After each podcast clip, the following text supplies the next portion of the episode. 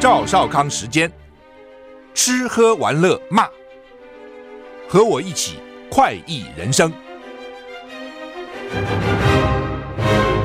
我是赵少康，欢迎你来呃来到赵少康时间的现场。台北股市哇，现在大涨一百三十七点哈、哦，台股昨天到最后小涨二点九一点哈、哦，一度曾经跌了七十几点，我觉得台股哈。哦那后来反正上上下下哈，最后小涨二点九一点。那这一次呢，现在了涨一百三十七点，涨蛮多的啊。主要因为美股道琼昨天涨一百八十三点，涨了零点五二个百分点。最近好像美国都是传统类股在涨啊。S&P 五百涨零点四个百分点，纳斯达克小涨零点一九个百分点，费城半导体呢跌零点一八个百分点。欧洲三大股市都是涨，而且但是是非常小的涨啊！台股现在涨一百四十点，天气大家比较关心哈。那到底这个杜苏芮怎样啊？说现在可能到了中台的上限啊，将来会可能会往强台去迈进哈。气象局持续发布中度台风杜苏芮海上台风警报，今天七月二十五号。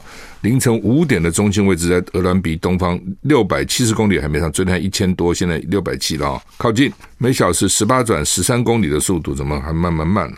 向西北西进行啊，过去三小时强度稍微增强。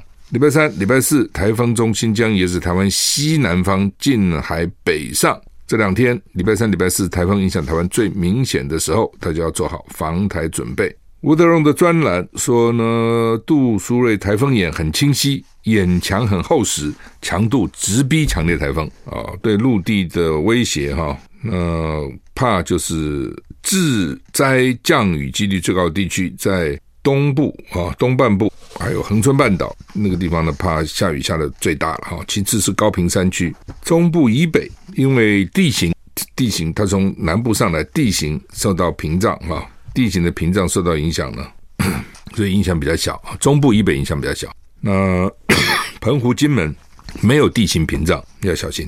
气象局表示，今天台风外围环流影响台湾东半部地区及恒春半岛有短暂阵雨，下半天雨势会扩大。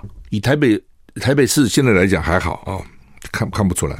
但是说他们说下半天雨势扩大，刚也讲北部影响比较小了哈。晚上开始。大台北地区及西部山区转为有局部短暂阵雨的天气，温度东半部高温三二三三度，宜兰有局部宜兰有局部三十六度高温发生的几率。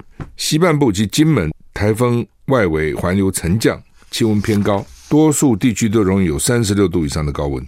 桃园甚至有局部三十八度极端高温发生的几率，就是说没有因为台风哦有风的凉快一点，没有温度还是很高的哈。顾德龙说明天。礼拜三到礼拜五的上半天受到台风环流影响，礼拜四到礼拜五上半天各地还要慎防强风豪雨。礼拜五下午风雨逐渐减小，礼拜六到礼拜一天气好转，都大多都是多云时晴。另外一个台风，另外一个热带扰动，礼拜五有发展成台风的几率，持续观察啊。所以看起来这台风不会登陆了啊，但是呢，它的暴径。这个半半径范围，暴风半径很大，所以会涵盖你大半个台湾，大概是这样子。不总比登陆好吧？啊，登陆的话就很麻烦了，你整个台湾都笼罩在上面了。它现在只是插过去哈。北韩又朝东海发射弹道飞弹，北韩是没有停过，因为美军第二次这个核潜舰去停南韩，所以北韩就生气。哎呀，他反正一定会找理由的了啊，他就是要发射啊，一定不断的在在试验啊。朝鲜半岛紧张局势升温啊！南韩联盟参谋本部证实呢，北韩昨天深夜朝东部海域日本海发射两枚型号不明的弹道飞弹。日本防卫省快报，飞行物落在日本经济海域，五天内第三次发射飞弹。北韩被怀疑是抗议美军核子潜艇接连造访南韩。此外，北韩在礼拜本周四的韩战停战协议签署七十年纪念日来临的时候，再次强调北韩。研发核武的正当性，我们有正当性啊！我们不发，那你们在搞，你那个核潜艇要跑到南韩去对我威胁，为什么不能发展呢？意思是这样啊，我有正当性。为了遏制北韩呢，美国时隔三天，昨天又派洛杉矶级的核动力潜舰安纳波利斯号停靠韩国济州岛海军基地，美军可携带核弹头的飞弹潜舰肯塔基号上个礼拜二才到韩国。上礼拜三，北韩就发射两枚弹道飞弹，上礼拜六又发射多枚巡弋飞弹。Annapolis 昨天到韩国，与肯塔基肯塔基号不同的是，安纳波利斯号不搭载核武器、哦，但是是核动力潜舰，没有核武器，是用核来发发动发电的啊。哦发发带动引擎的，这样好了啊、所以呢，这个北韩就很火大啊、就你来我就发射，你来我就发射啊、台股现在涨一百三十五点啊、美国不是个大兵跑到北韩去吗？联合国的盟军指挥部说，已经跟北韩展开沟通。路透社跟美联社都报道，美国陆军中将证实，联合国盟军指挥部与北韩军方已经开始透透过朝鲜停战协定建立的机制进行对话，讨论美国二等兵金恩越界进入北韩的事宜。因为很敏感，美军拒绝提供更多的细节。北韩到现在对这个事情也保持沉默，不讲话。南韩在南韩服役的美国大兵金恩本来应该返回美国接受军事纪律处分，但他在首尔机场假借护照遗失开溜，第二天参加了南北韩非军事区观光行程时，突然越界跑进北韩，这很戏剧性哈。就是说他是一个美美军的兵，因为美国在南韩也差不多两万多人，我印象里，在日本三万多人哦，很多哦，你不要看了，这军费都不得了的。那他不知道犯了什么什么过了啊？要送回美国去去处分。那因为他们有等于是有治外法权了，他们在当地啊强暴妇女啦，常干这事情啊，然后或开车撞人啊、酒醉啊、滋事啊，当地很气，像琉球就非常气，但是呢不能处罚他啊，他们都是受美国的军法处分。军法审判，然后送回美国，或是回美国去受处分，哦，受审判。那当然，当地人为这个是很不满的。所以，为什么琉球人一直很反对美国设基地的原因就在这里。他本来应该送回美国，结果呢，他在首尔机场说护照丢了，就跑了。哦，跑了以后呢，他还去参加南北韩的非军事区观光行程。换句话说，一般人到南韩，你可以去参加这个行程，看看哦，南北韩非军事区三十八度线那个到底怎么样。他参加那个团，然后靠近三十八度就跑跑过去，是这么干的。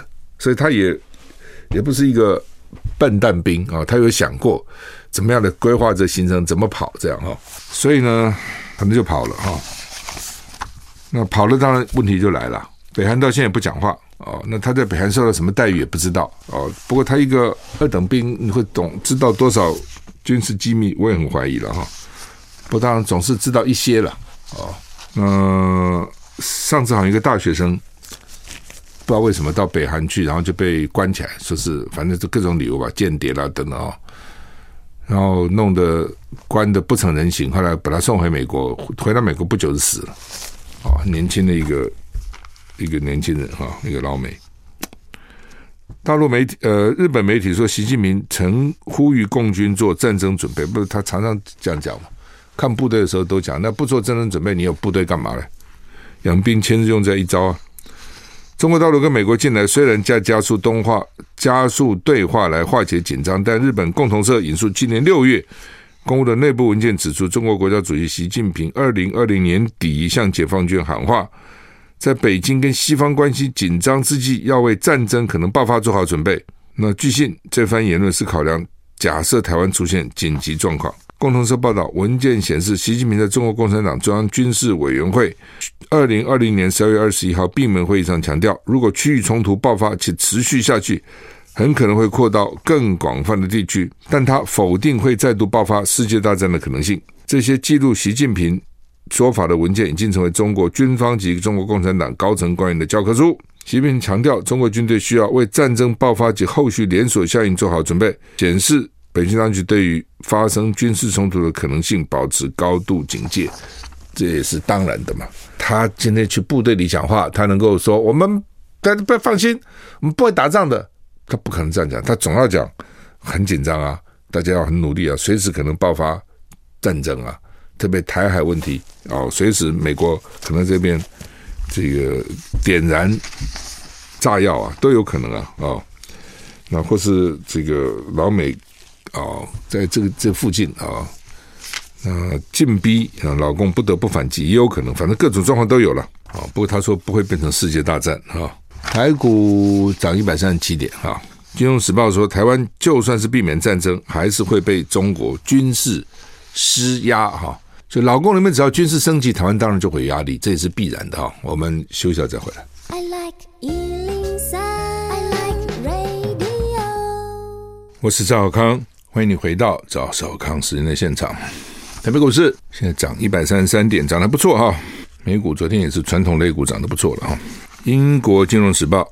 今天援引台湾跟美国专家的说法呢，说为了避免美中互相吓阻，导致区域局势不稳，美方有必要在威吓之余安抚中国。但对台湾而言，中方的灰色地带军事施压不会停止。哈，前美军太平洋司令、退役中将鲁德 （Ruder） 告诉《金融时报》，除非中国能实地控制台湾，否则中方在台海战争没有胜算；除非香港模式发生，否则台湾将维持现状。但无论如何，共军对台湾的施压。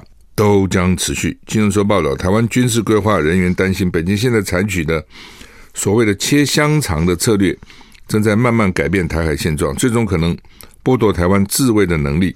国防专家认为，美国贺阻中国犯台的战略画错重点，因为他过于关注直接入侵，而不是像这些施压策略。呼吁面对中国“切香肠”逐步逐步改变现状，美国应该提出有效对策。就美国没有什么有效对策，譬如说普洛西来了以后，老共围台，围台以后呢，就一直过中线，老美没什么办法，老美现在只是去警告他，拿不出方法来，就是所谓切香肠哦，他现在给你过中线就切你的香肠，现在就靠近你的这个这个海岸线呢，哦，一步一步，那看你怎样，就就就是我想他的切线上就这个意思了，哦，那老美其实也没有什么办法，老美现在。想的包括我们的演习都是老共登陆了，我们怎么办？已经想到这里。以前是不登陆。俄罗斯进攻乌克兰港口附近的北约国家领土，罗马尼亚总统说战争升级，是第一次打到很靠近北约了。罗马尼亚是北约的成员国了，很靠近罗马尼亚。俄罗斯对罗马尼亚附近一个乌克兰港口发动攻击，打的还是乌克兰呢，但是靠近罗马尼亚。罗马尼亚总统就批评说战争升级了，对黑海安全构成严重风险。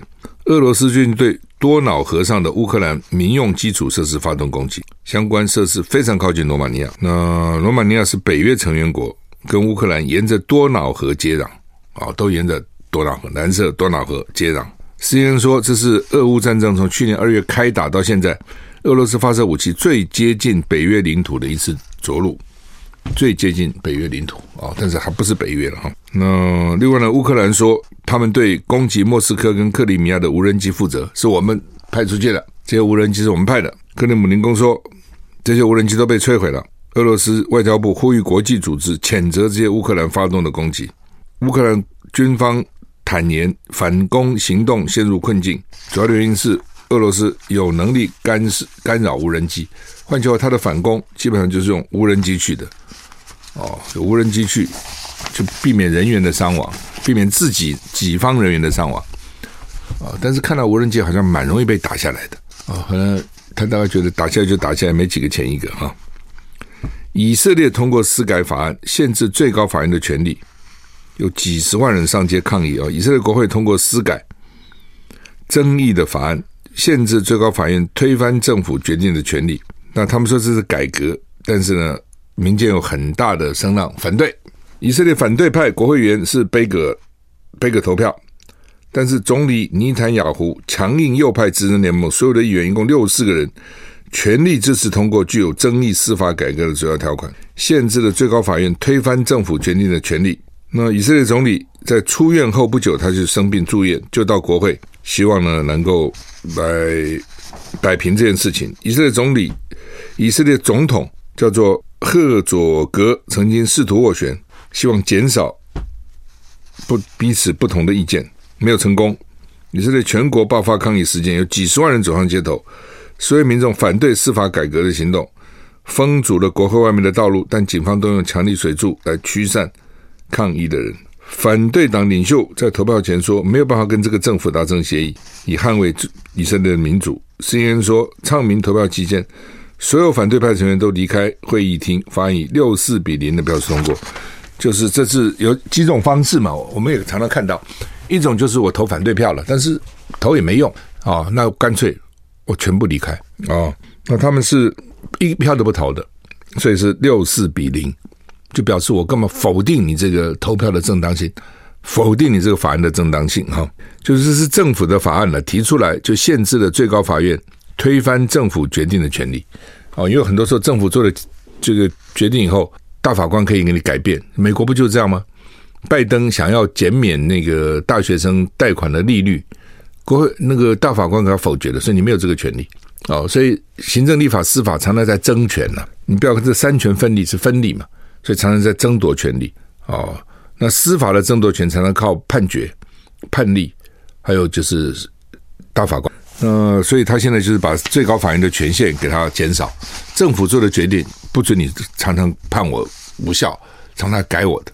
我新政权最最大的哦，那因为国会也在他手里，所以他就可以立这样的法啊、好，我们休息一下再回来。我是赵小康，欢迎你回到赵少康生的现场。台北股市现在上涨一百七十八点啊，就越涨越高了哈、哦。以色列现在抓了十九个人抗议哈、哦，那这个纳坦雅胡哈是很强烈的哈。本来这次选举他们选输了，好像不会当总理，哎，结果他又给你搞个。的联合内阁什么又当了总理了哈，他很强势的，非常强势的哈。那时候美国总统讨厌他，我记得是不是奥巴马讨厌他哈？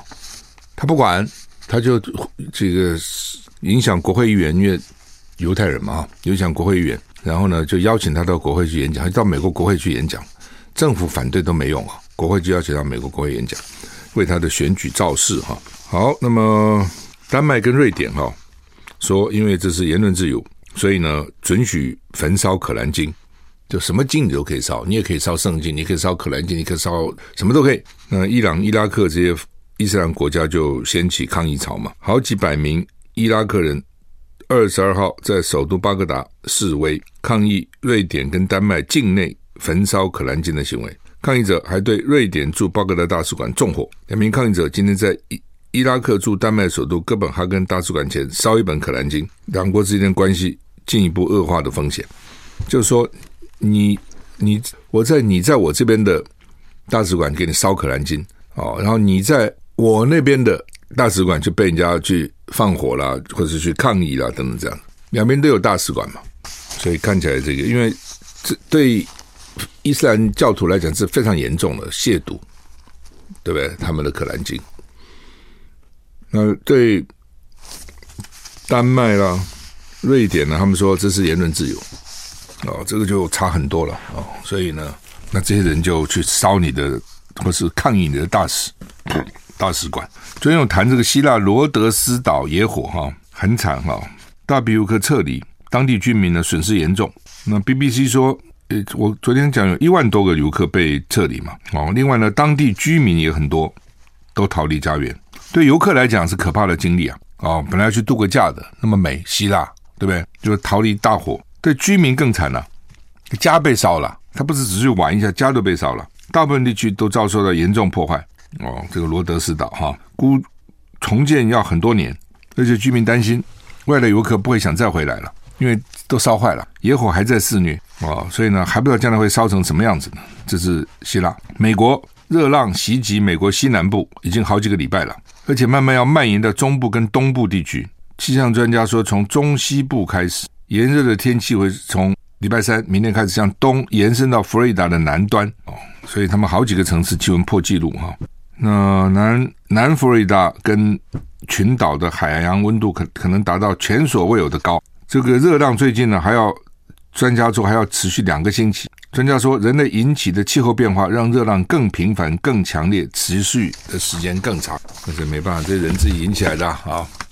因为地球暖化嘛，就是这样就热啊。而且欧洲热死哦！最近到欧洲去玩的人，哎呀，什么到意大利简直热死了。而且他们很多地方呢，很多餐厅是没有冷气的，五星级饭店有，但是外面的餐厅很多是没有的。所以吃顿饭哦，简直是要命了。这是花钱受罪哈，真的是花钱受罪。那整个又罢工哦，那比如说这个米兰机场罢工哦，最近我听游客讲，为什么罢工呢？机场的这个航空公司机场的工作人员说，因为最近很多人来旅游嘛，这是他七八月嘛，大家想是旅游旺季啊，一方面放暑假了啊、哦。那机场人员就讲说，为什么他们可以来旅游，我们还要工作，所以我们也要罢工。他就不想想，他不是旅游季的时候，他是很轻松的。冬天几个人去啊？就是非旅游季的时候，那个机场是人少很多嘛。那现在是因为旅游季嘛，那人家可能是工作辛勤一年存了钱到你这来玩嘛，所以当这个时候你的工作很忙嘛。但是不是旅游季的时候，你是很轻松的，那没有什么旅客嘛。那你说不行，因为现在是旅游季。他们都来玩，我也要玩，我就罢工，他就罢工啊，怎么办呢？就搞得机场大乱，搞死，哎，这怎么怎么办呢？就是这样子啊，啊，就是这样，没办法。所以相对来讲，台湾的台湾台湾人其实工作是还算是勤奋哈，比起来，算是比起来，但你不能跟以前比，你你现在比，有时候我还常想说，哎，到了十点还开门吗？没跟我说，你怎么活在古代啊？十点晚上谁开门啊？哦，哎，我说以前都开，以前对，以前周末也开啊，现在很多地方周末也不开了，都关了嘛，哈。好，那以前只有到欧洲这样，我记得很多年前在欧洲，怎么到了周末，那店也不都关了，买不到东西等等，搞什么鬼啊？哦，真的是这样，你一个礼拜一七天都，你碰到周末那两天不知道干嘛，因为都关了。那慢慢慢，台湾也是哈，都是逐步了哈。好，那台股现在上涨一百八十二点哈，呃。联合报联合报的头版一直一直在讲这个汉光演习了，就是说贪岸歼敌转向国土防卫，什么意思？以前是制空制海反登陆，贪岸就把敌人给歼灭了。我先制空制海，不准你登我的路。你如果登陆路，我不准你上岸，在你的海滩上就把你干掉了。以前是这样子，然后老美就想说，你们这个不切实际啊！你以前是可以，你现在不可以了。老共现在很强了，已经不是当年的老共了。哦，所以呢，你要想的是他登陆你怎么办？你不能说他不会登陆，所以这次韩光演习呢，就演他们登陆啦。哦，甚至明天要把桃园机场都占领了，那时候你怎么反攻？那当然，如果真的登陆，蛮麻烦的。我们休息一下再回来。I like 103, I like radio。我是赵少康，欢迎回到赵少康时间的现场哈。呃，现在在演习啊、那明天呢要演桃园机场啊。有的时候会影响一个钟头，有时候会影响两个钟头。本来那个时间要更长了，就被人家批评了啊，因为他这个一演习，很多班机都会受到影响哈。那而且呢，也会让大家害怕啊，机场都被占了啊，机场占了就很麻烦了，对不对？他就他就可以用各种飞机啊，哦，把他的人就军人就运过来了，在机场就降落了，哦，根本连伞兵都不用，哦，就用运输机或者是一民航机，那时候就可以把。很多的解放军运过来，那就蛮可怕的啊！所以呢，要反攻啊，把它打回去啊。那另外呢，这个还要从巴里那边登陆啊，淡水河口，那这边要反登陆，要打他啊。呃，就老美现在一直认为说，台湾应该准备的是，万一登陆以后我们怎么办呢？而不是像以前一样的，你不会登陆，把你打掉啊。现在看起来不容易打掉，那。登陆，那台湾应该全民皆兵，大家奋勇杀敌啊！这样的话，也许老共会比较忌讳，会觉得说：“哎呀，那我也要损失很重，所以说算了。”这是美国人的想法了，不是完全没有道理。但是呢，是不是一定会这样啊？战场第一个瞬息万变，第二个反正道高一尺，魔高一丈，你有你的想法，他也知道啊，那他就会想办法来阴影啊。那么兵推就是这个道理哦，兵推来推去就是 看看到底。找找出什么地方有漏洞哦？什么地方补强，变成这样啊？好吧，这个郭台铭到底怎样啊？看起来韩国瑜那边应该是还好了哦，因为七月二十三号他上台啦，而且表现的跟侯友谊又搂又抱，又交接又又交头接耳哈，应该是还好了啊。韩粉应该也看到哈。那现在就是郭台铭，因为郭台铭不是国民党员了，他已经离开离开国民党了，所以他要怎样，国民党也没有办法给他党纪处分，而且他有钱，他也无所谓。那我看他玩得很高兴啊，对不对？他一辈子从来没有玩得这么高兴过，因为通常商人呢就默默赚钱嘛，哦，就是说你要你要赚钱就做商人，那商人呢就低调，通常不会太高调，不会呢引人瞩目，不必嘛。那郭台铭一定是想说他这么有钱呢，也到了这年纪了，这有钱钱只是数字而已啊，有这么多钱干嘛呢？哦，就想救国救民了，哦，那要救国救民，那就搞政治啊，所以呢，他就我看他也。搞你搞政治哈，过程是很辛苦的，尤其选举了，你一定要把它当成一个有趣的事情，当成一件好玩的事情。那看起来郭郭台铭是有这样的味道了，一下子穿原住民衣服跟人家跳舞，一方面到菜市场去买菜。他我想这些事情他一定很久都没做过了，也许年轻的时候做过，那时候穷嘛，事业刚打拼，什么都做过，之后就不可能做了。现在又来做，我看他玩的蛮带劲的。那他的策略呢，就是我也不告诉你我选不选，我呢动作做足了，该选总统该做的事情我都做，该去拜访的人，该去参加的活动我也都去。但是呢，我不跟你讲我选不选啊。哦那这时候蓝军就有人对他还有期待嘛，尤其经济蓝觉得说，哎呀，他出来经济会好，两岸可能也还好啊，所以在这种情况之下，蓝军侯友宜的民调就不会高嘛。你如果说郭台铭能够吸引十趴的蓝军，你侯友宜那边就少了十趴嘛。你不要看这十趴，十趴就牵涉你第二还是第三呐啊？第二、第三那个气势就有差嘛。今天好像每个人都可以去教训侯友宜，都说你该这样该那样，为什么？就是你民调低嘛。你民调低，每个人都很厉害啊，都会告诉你啊。如果你民调高的时候呢，你看民进党有没有人去指导赖清德？没有嘛，啊没有人去指导他，说赖清德你该这样，你该那样。他怎么样？他已经第一名了，对？所以呢，你说民调这东西哈，是不是靠民调？真的是民调，真的是不可靠的。它随时会变化，而且问卷啊什么都会有一些影响。但是它会造成有造成的结果受到影响是会的，就像这样。你一直低的时候呢，每个人都觉得你有问题了，每个人都要都要想办法来指导你一番哈。那郭台铭礼拜六又要去美国，周末要去美国哈，所以这次要跟季新吉见面哦，那当然又是个新闻了哈，因为他有钱嘛啊，有钱的话你比较容易用公关公司帮你去做很多事情。美国公关公司很厉害的，啊，他们公关公司啊里面呢，因为我合作过哈，里面大概是几类人呢？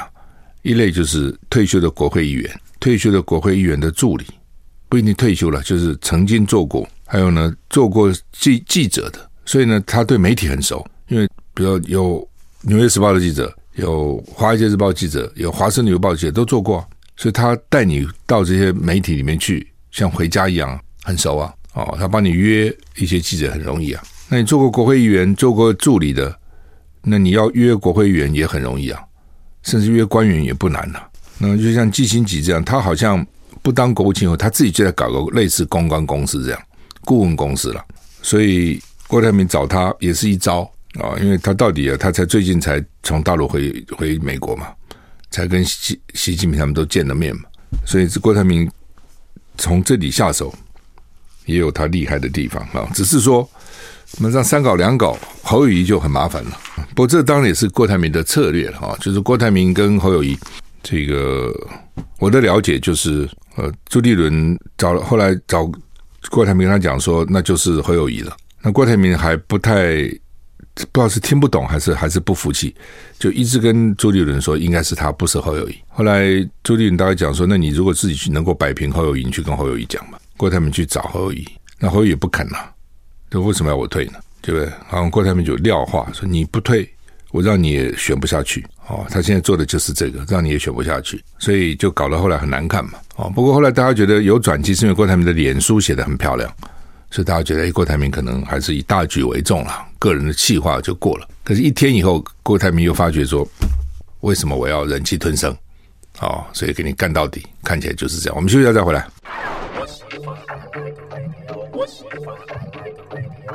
我是赵康，欢迎回到赵少康时时间的现场。台北股市现在上涨一百五十点哈。呃，杨应超先生他在 Arizona 哈，他传个 line 给我，他说：“赵大哥您好，我现在在凤凰城听你的广播，凤凰城真的很热，凤凰城的台积电朋友辛苦了。”那杨英超他是这个高科技投资的专家，也是红海他们的专家哈，投资他们的专家，他们很了解。呃，凤凰城的确是热哈，美国也是，因为加拿大最近是野火嘛，几百个地方烧火，所以搞得美国空气也不好。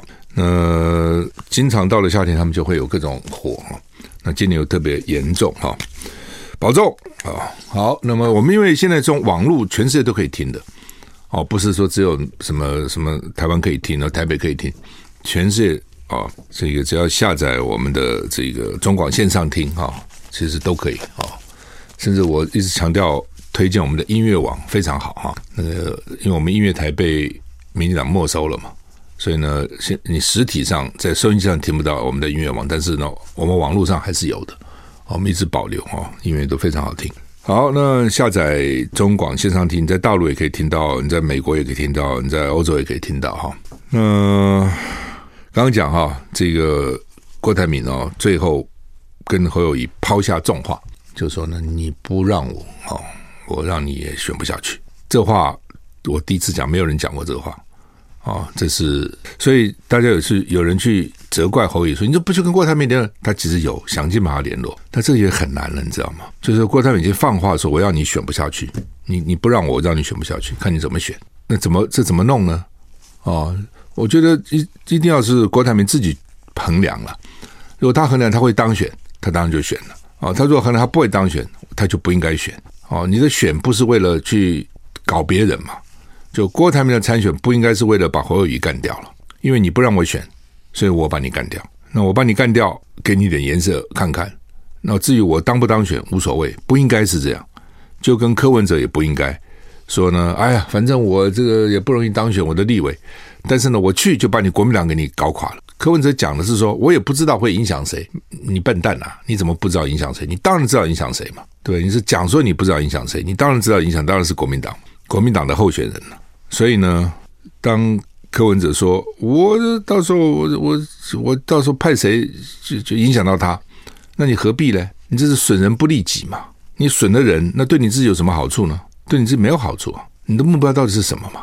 对不对？如果你柯文哲觉得民进党那么好，你就回回民进党去就是了。你原来不就是民进党支持选台北市长的吗？你原来不就是个墨绿的吗？那你说好，我提出来的立委候选人很棒。一定会当选，那你就坚持到底啊！那本来就是这样。假如说，哎，他也不会当选，拿个一两万票是会有啦。哦，因为柯文哲在选总统嘛，他民众党替他拿个一两万票，这两万票呢，他也当选不了，但也把国民党候选人给那扯下来了，那你何必呢？现在是因为大家怕你啊，大家不敢讲啊，因为怕得罪你嘛，怕得罪你，到时候你就给我放一个人过来，我就惨了。你不要看，因为选举都很接近的啦。哦，要那种说压倒性的多数，说我比他对手多多少，什么八十比二十，不可能的。现在现在都五十几比四十几，六十比四十最多了。那你搞个进来，你拿个十几趴，我原来六十不就变成四十几了吗？就输就可能输了嘛。所以为什么林玉芳恨到还这么恨的原因就在这个地方啊？他本来会赢的哦，结果呢，这个郭台铭支持一咖，然后呢就拿了这个几万票还是怎么两三万票，忘了多少票，反正就把他拖下来了嘛。哦，那就是差一点点就就不得了。林金杰在土城也是啊，哦，也是郭台铭支持一一咖，也是拿了几万票，就让人家落选了。这些人现在林金杰林金杰因为这次还要选，所以不敢讲话，只能继续跟郭台铭示好。那林玉芳又不选了，心里就很气啊，就是你当时什么意思啊？那恨你一辈子啊！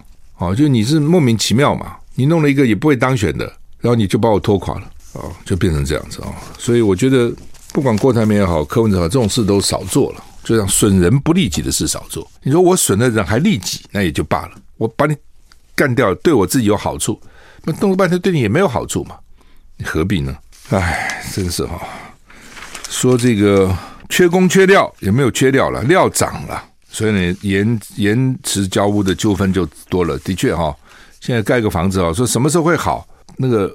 盖房子也不知道什么时候会好，建商不知道，因为 找不到工人啊，而且料也涨啊，一直涨，那怎么办呢？哦，好，那么《中国时报》头版头登的是国史馆出书了，因为大家在想李登辉那个时候特殊的国与国关系是谁出的主意？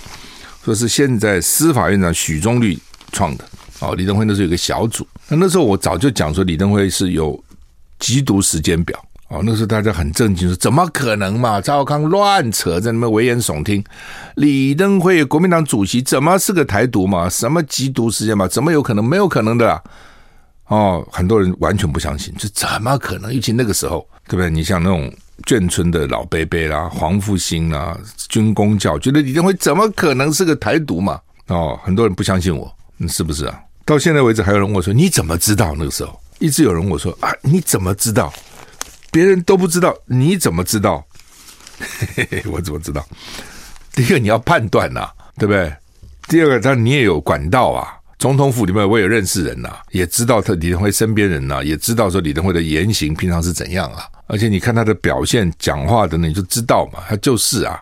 哦，后来果然就是啊，还创个台联党，哦，但是很政治东西常是这样嘛，你先知总是寂寞的嘛，你先讲别人不相信了、啊，不相信还来骂你啊。基隆弹药库爆炸，这跟那个国跟最近的那个汉光演习无关了，但就是爆炸了，这个时候爆炸了，真是要命哦。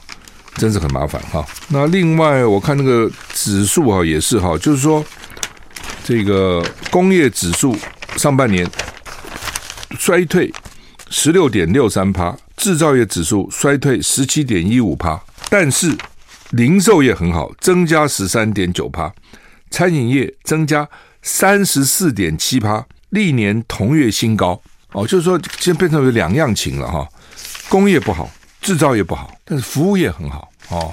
但是你制造业还以台湾来讲还是很重要的根本啦哦。你外销没有了，连十十黑，然后呢，工厂这个生产不顺，慢慢还是会影响到一般的消费了哈。这是可能要一点时间。好，我们时间到了，谢谢你的收听，再见。